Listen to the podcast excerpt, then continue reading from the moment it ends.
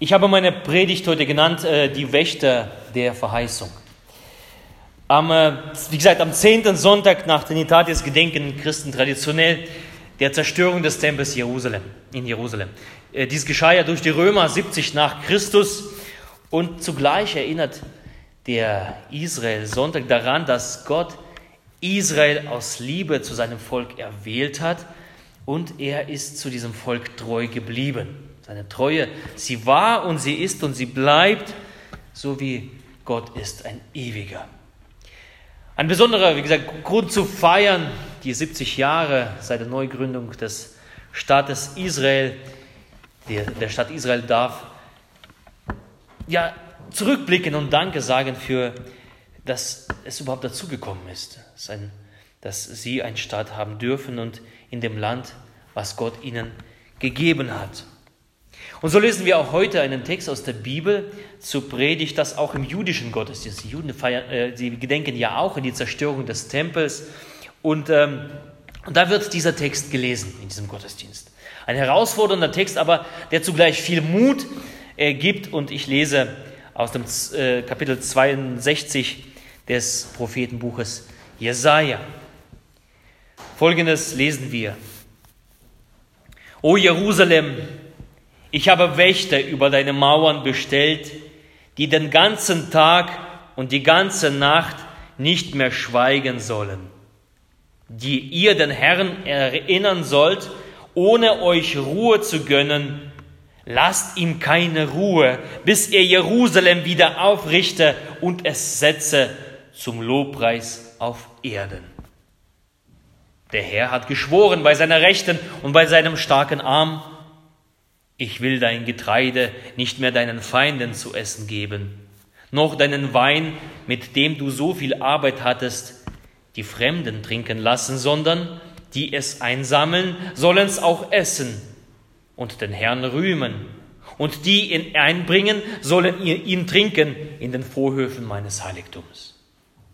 Geht ein, geht ein durch die Tore, bereitet dem Volk einen Weg, Machet Bahn, machet Bahn, räumt die Steine hinweg, richtet ein Zeichen auf für die Völker.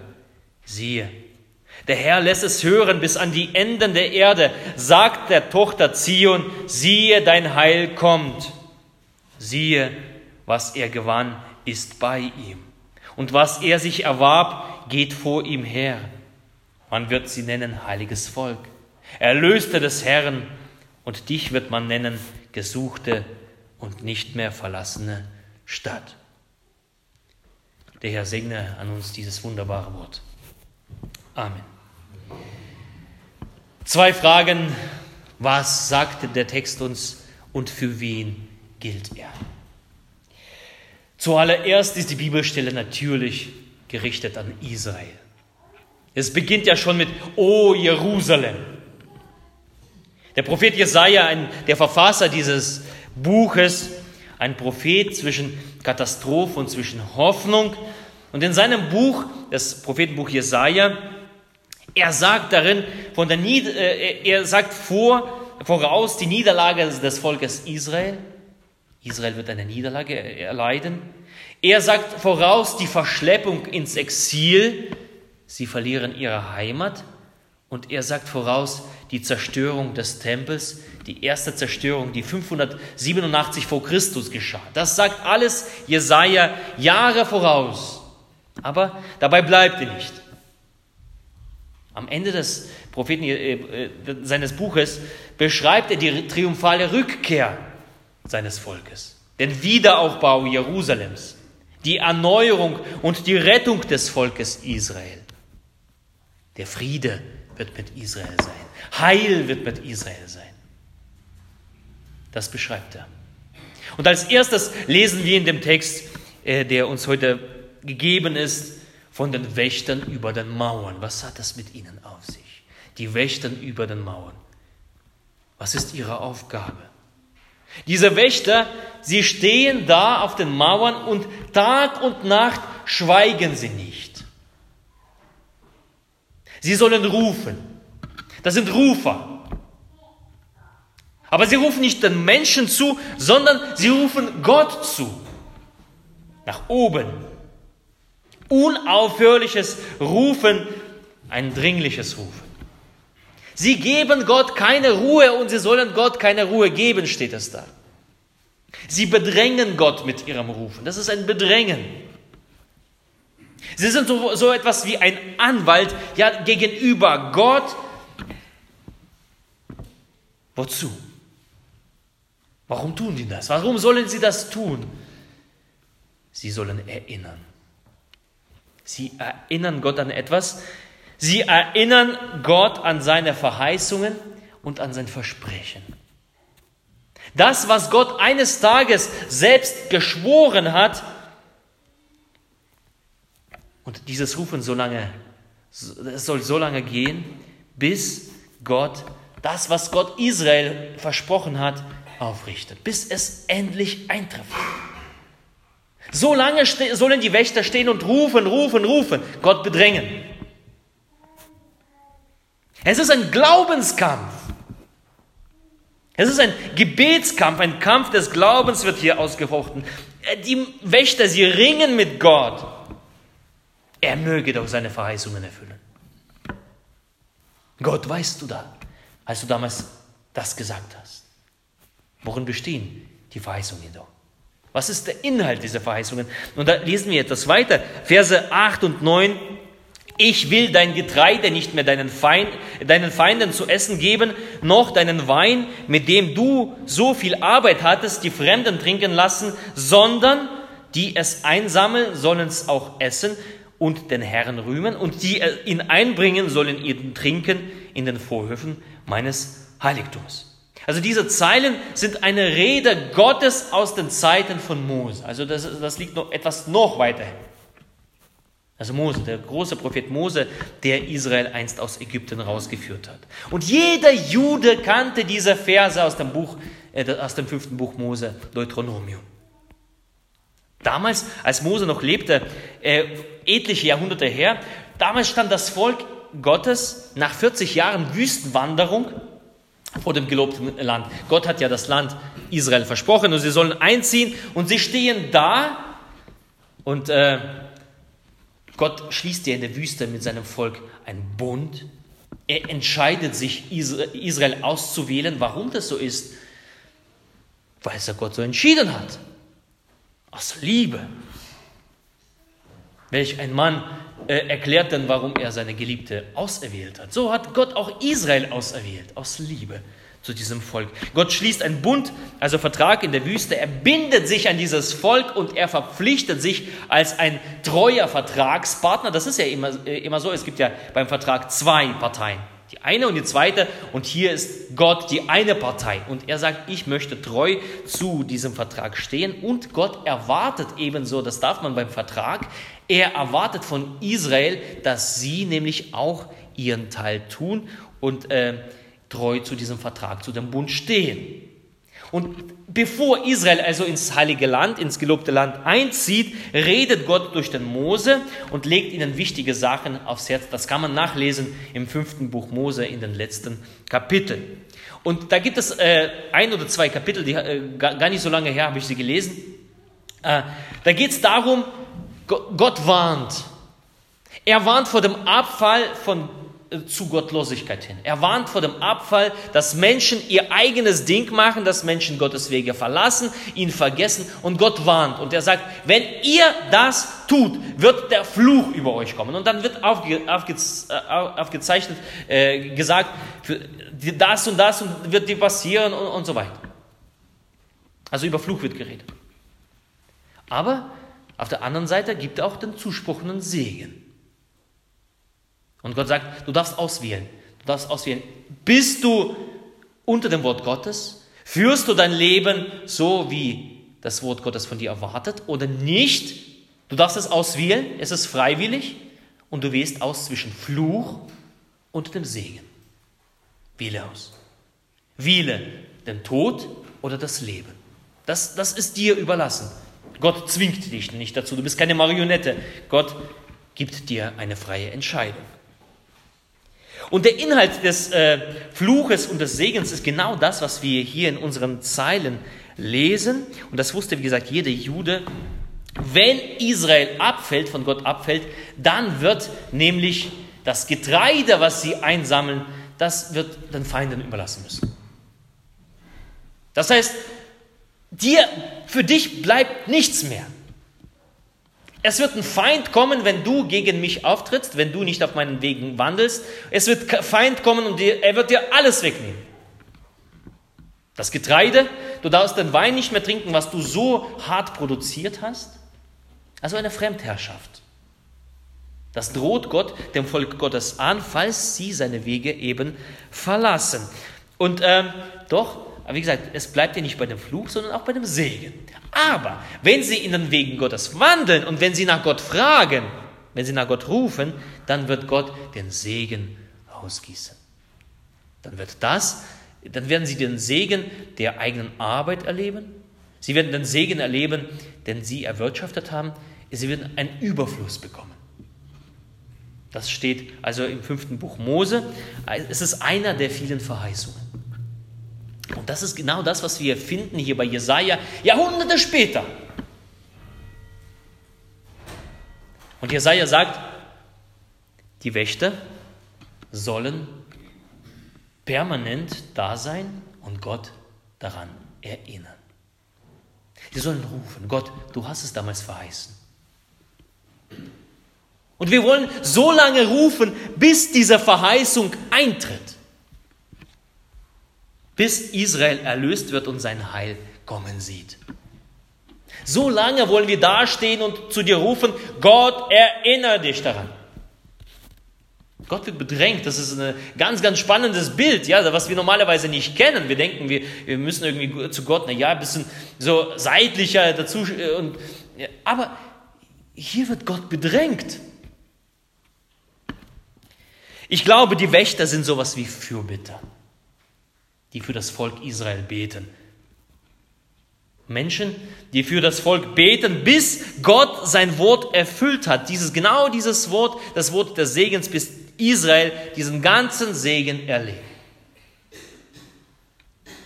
Und sie tun das nicht, naja, mal schauen, was kommt, die Wächter. Also sie rufen nicht einfach äh, ins Nirgendwo, sondern sie vertrauen auf die Bundestreue Gottes, auf die Treue Gottes. Und das ist das Geniale und das finden wir in diesem Textabschnitt weiter. Und das gibt, dieser Textabschnitt gibt ne, nämlich einen Ausblick. Ja, genau wird es so geschehen, sich zutragen. Die Erlösung wird hundertprozentig kommen. Der Shalom Gottes, der Friede Gottes, er wird Israel einholen. Israel wird diesen Shalom erleben. Und jeder auf der ganzen Welt wird sagen, du heiliges Volk, du Erlöster des Herrn und wird sich freuen mit Israel. Alle werden jubeln. Diese Verheißung wird eintreten. Ähm, ich weiß es nicht, ob diese Verheißung aus dem Buch des Jesaja schon angefangen hat mit der Gründung des Staates Israel. Das weiß ich nicht. Das bleibt in dem Plan Gottes verborgen. Das, den Plan Gottes kennen wir nicht. Aber noch lebt das Volk Gottes Israel nicht unter diesem Shalom. Es wird immer noch bedrängt. Und in den letzten äh, Tagen, Wochen und Monaten immer mehr. Und bis dahin, bis diese Verheißung sich erfüllt, dass Israel den gesamten Segen bekommt, bis dahin gilt es, diesen Glaubenskampf auszufechten und Gott an seine Verheißungen zu erinnern. Die Wächter also, sie sollen stehen und Gott an seine Verheißungen erinnern, bis sich das alles erfüllt hat. Bis Israel, das geliebte Volk Gottes, dieses Heil sieht. Und bis sie schlussendlich auch den Messias erkennen, den Christus, denn es ist ja noch nicht so weit bis ganz Israel gerettet wird, wie Paulus sagt. Solange dürfen die Wächter nicht aufhören zu rufen. Und wisst ihr was? Wir als Christen, als Kirche haben da eine besondere Verantwortung, im Gebet für das jüdische Volk einzustehen. Die Kirche Jesu als einer der Wächter. Es muss uns Christen ein Herzensanliegen sein für Israel zu beten, weil es ein Herzensanliegen Gottes ist. Gottes Herz schlägt für Israel und unser sollte es auch tun. Also gilt dieses Wort zuerst Israel, was wir heute lesen. Aber nicht nur. Es gilt auch für uns Christen. Es heißt im Spruch der Woche, der Wochenspruch lautet im, aus dem Psalm 33, 12, Wohl dem Volk, dessen Gott der Herr ist, dem Volk, das er zum Erbe erwählt hat. Wir werden dann später das Lied singen, Fröhlich, fröhlich ist das Volk, dessen Gott ist der Herr. Das ist aus diesem Psalm. Also als Kirche, als Christen dürfen wir uns zu dem Volk Gottes dazu rechnen, denn Gott hat uns zu seinem Volk dazugenommen. Und das ist eine große Gnade. Wir sind sein Volk. Und auch uns gelten die Verheißungen, die Israel bekommen hat. Und auch uns gilt das Wächteramt, die Verheißungen und die Erfüllung der Verheißungen. Was heißt das für uns? Was heißt es praktisch? Weißt du was, die Bibel ist voller, äh, das Wort Gottes ist voller Verheißungen für unser Leben. Also wenn du schon mal die Bibel aufgelesen hast, äh, aufgeschlagen hast und gelesen hast, ist die voller Versprechen für dein Leben. Und das ist nicht nur eine Vertröstung auf jenseits. Na ja, wenn du so ein bisschen getauft bist und konfirmiert und so, so in die Kirche gehst, so jeden Sonntag und äh, möglichst und, äh, und naja, irgendwann wirst du das ewige Leben finden und so weiter. Nein, das, darum geht es nicht nur. Das ist nur eine der vielen Verheißungen, das ist das Tolle. Also es ist nicht nur, Bibel ist nicht nur eine Vertröstung ins Jenseits, sondern auch schon im Diesseits. Die Bibel ist voller Versprechen Gottes an Kraft und Stärkung. Du kannst Kraft und Stärkung von Gott bekommen, an Trost und Hoffnung, an erfülltem Leben. Bibel verheißt dir erfülltes Leben. Jesus sagt ja, ich werde euch Leben geben im Überfluss. Das ist eine Verheißung. Also ein Leben, was, was voll ist voller Freude. Ich will, will, will euch Ruhe geben, also ist auch eine Verheißung. Die Bibel ist voller Verheißungen des Heils am Leib und an der Seele. Also unser Leib ist nicht ausgeschlossen von der Verheißung Gottes. Es geht nicht nur um unsere Seele und unsere Herzen, auch unser Leib. Und die, meine Frage an dich heute, kennst du, weißt du, was Gott verheißt? Für dich persönlich? Hast du das empfangen?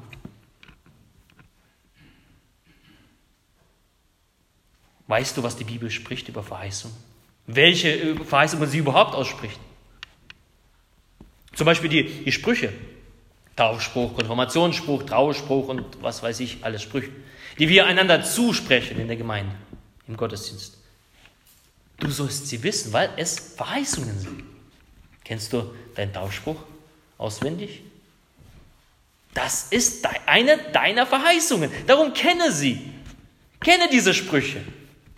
Und erinnere Gott daran, wenn es noch nicht eingetreten ist. Das ist genauso, kenne deine Bibel. Und das ist das, was ich immer wieder und immer wieder wiederhole. Kenne deine Bibel, nicht damit du irgendwie klug bist, damit du immer weißt, zu jeder Gelegenheit so, so fromm daherkommst und immer einen paraten Vers dazu hast, das ist Unsinn, das ist Quatsch, sondern du sollst deine Bibel kennen, damit du die Verheißungen für dich kennen kannst. Die Bibel ist voller davon und wenn ich sie lese, ah, fast an jeder Seite. Sie ist nicht dafür da, um einfach so, so schöne Lektüre oder so, sondern sie hat mit deinem Leben zu tun, weil Gott durch die Bibel in dein Leben diese Verheißungen hineinsprechen möchte. Dass sie in dir lebendig werden, dass sie in dir wirklich Wirklichkeit werden. Die Verheißungen für dich, für dein Familienleben. Was sagt Gott über deine Familie? Wie möchte Gott deine Familie segnen? Das steht alles in der Bibel. Wie möchte Gott deine Arbeit segnen? Wie möchte Gott deine Gesundheit segnen, deine Gemeinde, die Kirche? Wie möchte Gott unser Land segnen, unsere Gesellschaft? Alles finden wir in der Bibel, alle Verheißungen. Und weißt du was, die sind nicht einfach da, wir lesen, aha, schön. Gott hat das versprochen. Nein, sie sind dafür da, dass wir unser Wächteramt wahrnehmen, uns hinstellen und sagen, Gott, das steht in deinem Wort drin. Das verheißt du für mich. Das verheißt du für meine Familie. Das verheißt du für mein Land. Das verheißt du für meine Gemeinde. Das verheißt du für meine Gesellschaft. Das ist noch nicht eingetreten. Ich erinnere dich daran. So geht es. So geht ein Gebet.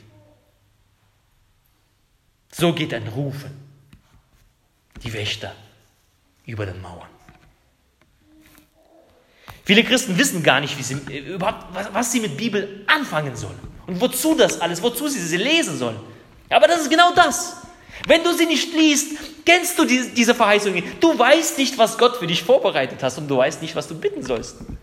Deswegen wissen viele Menschen nicht, wie man betet, weil sie nicht wissen, was hat Gott gesagt. Aber die sind dafür da, um Gott zu erinnern. Und Jesus sagt an einer Stelle, wer bittet, dem wird gegeben. Könnt ihr das äh, fortsetzen? Wer sucht, der wird finden und wer anklopft, dem wird aufgetan. Ganz genau. Also an einer Stelle sagt das Gott und, äh, und das ist halt so, es gibt viele Türen, die man anklopfen kann.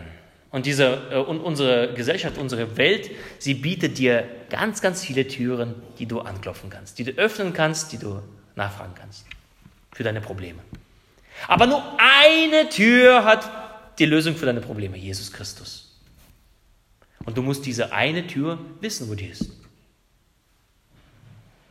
Darum musst du wissen, was ist die Verheißung. Darum musst du die Bibel kennen. Da musst, da, da, du musst die Versprechen Gottes kennen, damit du an der richtigen Tür anklopfen kannst. Damit du die richtige Tür Tag und Nacht stürmen kannst, wenn diese Verheißung noch nicht eingetreten ist. Und Gott hält sich an seine Versprechen, im Gegensatz zu uns Menschen. Er ist kein Lügner. Wenn er was verspricht, das hält er. Und du kannst ihn an seine Versprechen eben erinnern. Und jeder Jude, wie gesagt, jeder Jude, der kannte diesen Text, den er damals gelesen hat und wusste, aha, das ist der Segen aus dem fünften Buch Mose, darauf bezieht sich's und ich werde so lange beten und Israel Shalom, Frieden wünschen, bis es eintritt. Shalom Israel, Shalom Jerusalem. So auch du. Suche nach den Verheißungen in der Bibel für dein Leben für die Gemeinde, für die Gesellschaft. Ansonsten, wenn du betest, äh, wenn du überhaupt dann betest, dann betest du nur deine Wünsche, ja, deine Begierden, das, was ich mir wünsche. Ich wünsche mir ein Porsche Cayenne. Ist das die Verheißung Gottes? Oder ich wünsche mir einen Palast. Ist es die Verheißung Gottes? Aber so, so sind viele, äh, viele Gebete von vielen Christen. Dietrich Bonhoeffer hat einmal gesagt, Gott erfüllt nicht alle Wünsche, aber erfüllt alle seine Verheißungen. Spannend. Und darum sollen wir dieses Wächteramt ergreifen und ernsthaft Tag und Nacht zu Gott rufen, auf die Knie gehen, im Herzen. Und wenn, wenn, wenn, wenn sich da etwas verlangt, dann erinnere Gott immer wieder und immer wieder und immer wieder, bis es geschieht. Und das ist nicht von einem Stoßgebet die Rede oder mal ab und zu mal Gebet und dann, naja, es hat ja sowieso irgendwie keinen Zweck äh, und dann brichst du das Gebet ab, sondern die Botschaft ist, erinnere Gott daran, bis es erfüllt ist. Also bis du die Verheißung nicht siehst, dass sie sich erfüllt hat, solange rufe, bete, Tag und Nacht, faste, wenn es sein muss. Nimm das Gebet ernst. Ich mag äh, diese, äh, die Armbänder, ja, es ist äh, halt die jungen Leute. Äh, Nils, hast du so ein Armband? Nein, bestimmt, nein, nicht. Schenke ich dir mal so ein Armband, verspreche dir, äh, weil du heute mal da bist. Ähm, die, ähm, die Jugendlichen, die haben, ja genau, What will Jesus do, genau, und da gibt es noch ein anderes äh, Armband, das äh, sieht ähnlich aus, da steht Push drauf. Ja? Pray until something happens, also quasi äh, bete, bis etwas geschieht. Ein kleiner Fehler ist in diesem, äh, in diesem, in diesem Armband, äh, hat sich eingeschlichen. Äh, bete, bis etwas geschieht. Also nicht etwas, irgendetwas, sondern bete, bis die Verheißung geschieht. Bis das geschieht, was Gott versprochen hat. Bis das geschieht, was Gott in dein Leben hineingelegt hat. Solange bete, höre nicht auf. Dann hat das Gebet Kraft. Also Gebet ist nicht so, so irgendwie so ein Placebo-Ding, ja, äh, na, wir haben jetzt gebetet, jetzt fühle ich mich besser. Dafür ist das Gebet nicht da. um sich irgendwie besser zu fühlen, sondern das Gebet hat Kraft und das Gebet hat Macht und das Gebet wirkt. Wisst ihr was, warum äh, das Gebet wirkt? Weil Gott lebendig ist, weil Gott uns zuhört und weil Gott wirkt auch heute.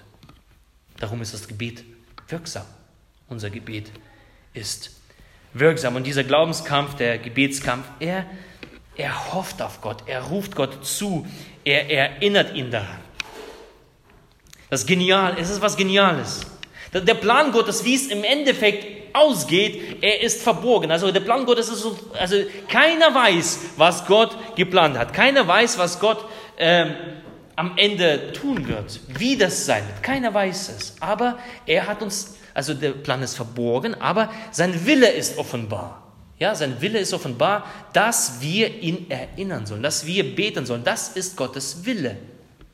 Betet, sucht, fragt, klopft an. Das ist Gottes Wille. Wie es im Endeffekt ausgeht, wie der Plan Gottes, das ist seine, sein Ding. Aber unsere Aufgabe ist, daran, ihn daran zu erinnern. Sein Wille ist, erinnert mich Tag und Nacht an meine Verheißungen. Also betet, tretet in die Fürbitte ein.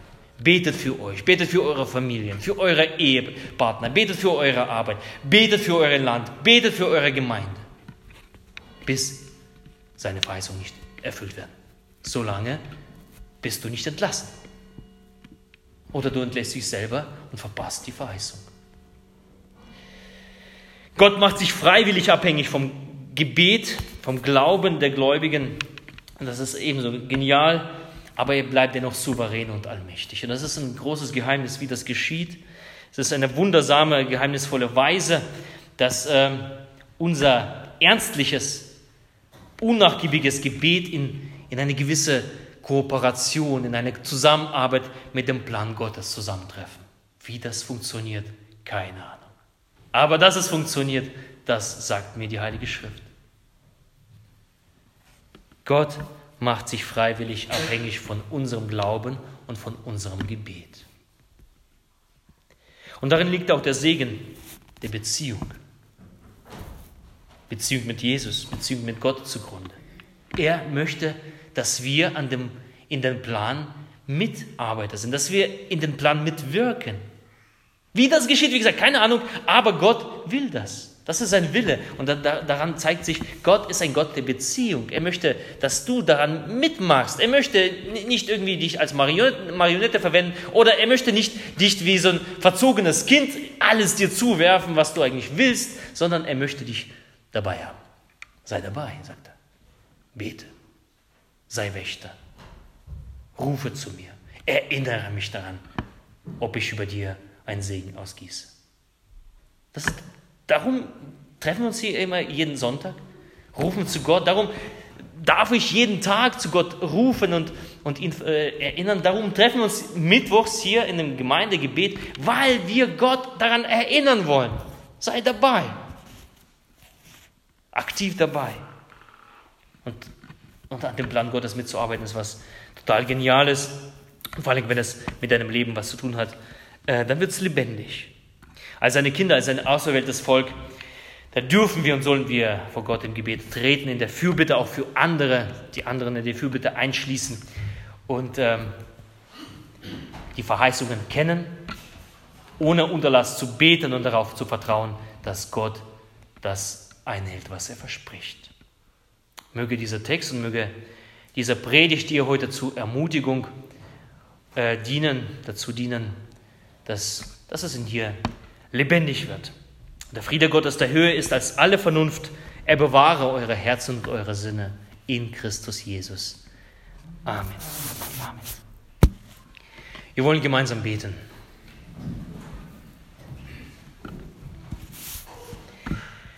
Jesus Christus, du bist ein wunderbarer Gott, ein, bon, ein Gott des Bundes. Du hast dich Israel gezeigt, du hast dich uns gezeigt. Und äh, auch wenn wir untreu sind zu unseren Zusagen, so bist du dennoch treu, du bleibst treu, du warst treu und du wirst immer treu bleiben. Danke dir dafür. Und danke dir dafür, dass du uns herausrufst an äh, diese Verheißungen, die wir finden für unser Leben, für unsere Gemeinde, für unser Land, für andere Menschen um uns herum, für unsere Familie, dass wir das dir hinbringen dürfen und uns so lange dich darum bitten, bis es eintritt. Gott, wie das funktioniert, das entzieht sich unserer, unserer Vorstellung, aber wir danken dir dafür, dass du uns mit Anteil haben lässt an diesem Plan, den du einst gefasst hast. Und wir bitten dich, Herr Jesus Christus, ebenso für Erfahrungen, dass du antwortest, dass Gebet erhört wird. Das brauchen wir so sehr, Heiliger Geist. Das gibt uns äh, auch den langen Atem weiter zu beten, zu fasten, bis du deine Versprechen eingehalten hast. Gott, wir erinnern dich daran, dass du bei uns sein wirst, wenn wir dir nachfolgen dass dein Heiliger Geist bei uns sein wird, das, das erinnern wir dich daran. Gott, wir erinnern dich daran und wir bitten dich, Herr, dass du Israel segnest, dein Volk, dass es den Frieden erlebt, dass es sich freuen kann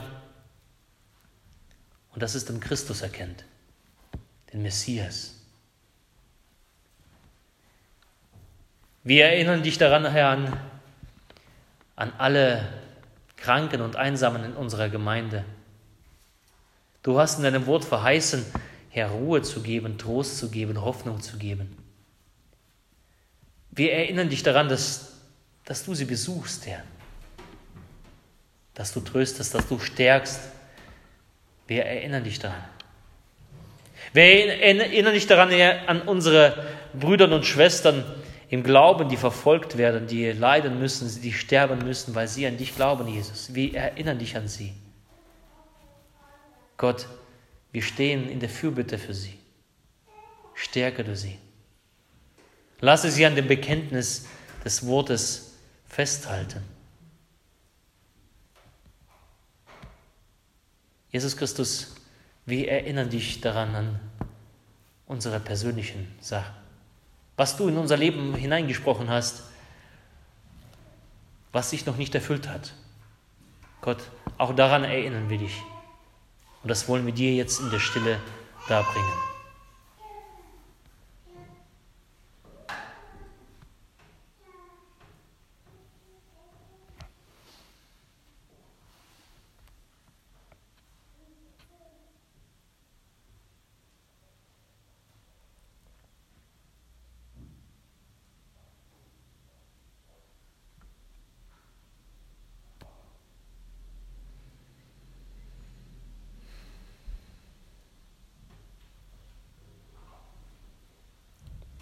Wir danken Gott, dass du ein lebendiger Gott bist, dass du jedes Gebet hörst. Und wir danken dir, dass du deine Verheißungen erfüllst. Dass du deine Versprechen erfüllst, was du gegeben hast. Und wir hoffen darauf und wir vertrauen darauf und wir warten voller Freude, bis du das erfüllt hast und bis alles eingetreten ist, was du gesagt hast. Gelobt sei der Name Jesus Christus, der Name über alle Namen, König von Israel. Amen.